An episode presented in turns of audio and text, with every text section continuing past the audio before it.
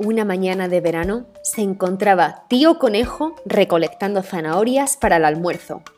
De repente escuchó un rugido aterrador.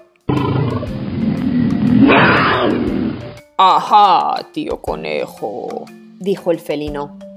No tienes escapatoria.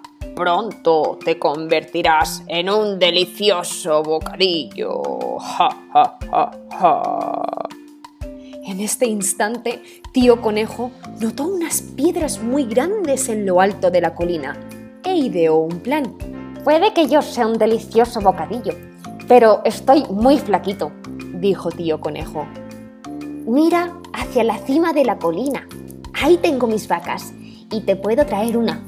¿Por qué conformarte con un pequeño bocadillo cuando puedes comerte una gran vaca? Como tío tigre se encontraba de cara al sol, no podía ver con claridad y aceptó la propuesta. Entonces le permitió a tío conejo ir a la colina arriba mientras él esperaba abajo. Al llegar a la cima de la colina, tío conejo gritó, ¡Abre bien los brazos, tío tigre! Estoy arreando la vaca más gordita. Entonces, tío conejo se acercó a la piedra más grande y la empujó con todas sus fuerzas. La piedra rodó rápidamente.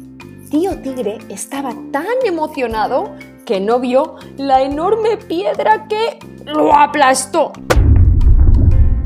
dejándolo adolorido por meses. Tío Conejo huyó saltando de alegría. Y es que más vale ser astuto que fuerte.